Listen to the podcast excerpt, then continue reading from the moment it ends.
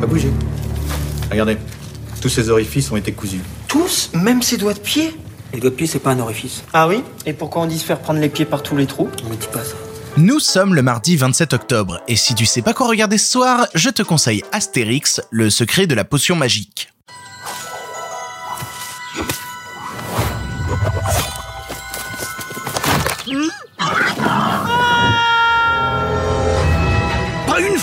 Je ne me suis même tordu la cheville. Pas une fois. À partir de maintenant, je ne dois plus être le seul à connaître la formule de la potion magique. Quoi Je vais donc partir à la recherche d'un jeune successeur à qui la confier. Quoi Catastrophe, Obélix.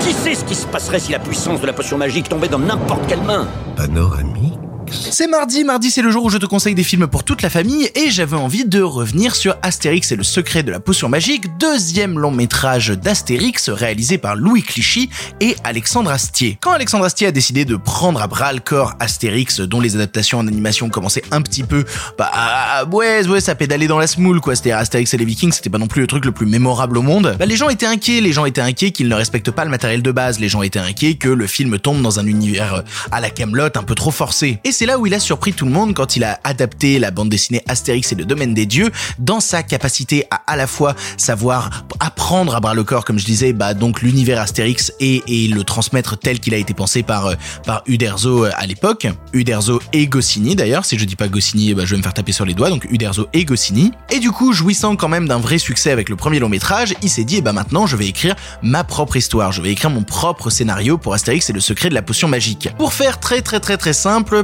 Panoramix a manqué de se tuer en tombant d'un arbre et se dit je commence à me faire vieux, il faudrait quand même que je pense à un moment à trouver mon successeur. Parce que bah, si j'ai pas de successeur, et ben euh, qui va faire la potion magique? Bah personne, donc il faut absolument que je trouve un nouveau druide. Et c'est ça toute la quête de l'histoire. Panoramix, Astérix et Obélix partent ensemble à la recherche d'un nouveau druide, d'un successeur à Panoramix pour protéger le village de possibles menaces. À travers cette histoire-là, ce que fait Alexandre Astier, c'est qu'il se permet d'ajouter à l'univers Astérix des thématiques qui lui sont totalement propres, à savoir donc la transmission du savoir, un truc qu'il a expérimenté dans tout, tout, tout, tout, tout ce qu'il a fait, mais aussi le rapport à l'enfance, au fait justement d'avoir des enfants dans une relation que Panoramix a avec une petite fille extrêmement érudite comparée aux gamins de son âge et qui va l'accompagner dans sa quête. Au final, le film même délaisse un petit peu Astérix et Obélix pour ne donner place qu'à Panoramix parce que bah Panoramix c'est l'élément même du savoir et c'est ça qui intéresse vachement Alexandre Astier justement le savoir. Donc il va avoir tendance à mettre en avant la personne qui en dispose. Le propos du film étant sachant qu'il y a aussi un méchant druide et c'est rare et,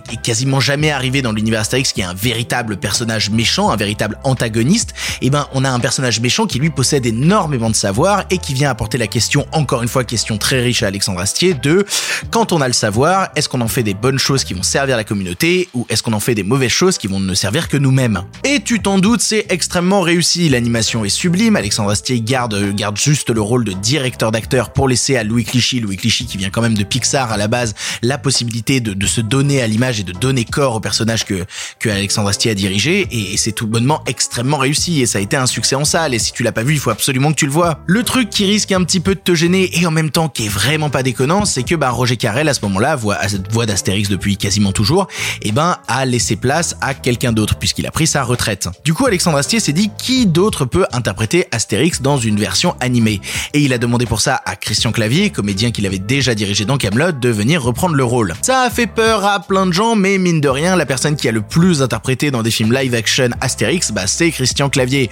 Et vraiment, ça fait bizarre 3 secondes, mais au final, c'est extrêmement réussi. Pour tout le reste du casting, on a à la fois des personnes issues de l'univers Camelot, donc euh, Guillaume Bria, donc euh, Alexandre Astier lui-même, ou encore une fois euh, François Morel ou Lionel Astier. Et à côté de ça, il y a énormément d'autres gens tellement cool comme Alex Lutz, comme Elise Moon qui fait un travail vraiment très très bon, comme Bernard Allan sur Panoramix qui est extrêmement réussi. Le méchant est d'ailleurs interprété par Daniel Mesguich qu'on avait vraiment jamais vraiment entendu dans ce genre de truc et qui putain fait un méchant qui est absolument dingue. Si jamais tu as des enfants et que tu te dis putain l'animation 2D ça marchera pas sur eux comme à une époque j'avais conseillé les 12 travaux d'Astérix, je pense vraiment que Astérix et le secret de la potion magique c'est le très très bon moyen de les faire rentrer dans cet univers et de leur faire découvrir tous ces personnages. C'est absolument somptueux et c'est à voir. En tout cas plus que les dernières adaptations live qu'il y a eu d'Astérix. Pour ton information, le film est disponible en streaming chez Canal et OCS, mais aussi en location VOD chez Google Play, Orange, Microsoft, YouTube, Film TV, Canal VOD, Rakuten TV et enfin Apple TV. Voilà, tu n'as maintenant plus d'excuses, tu sais quoi voir ou revoir ce soir et si cela ne te suffit pas, rendez-vous demain pour un nouveau film. Quel barbu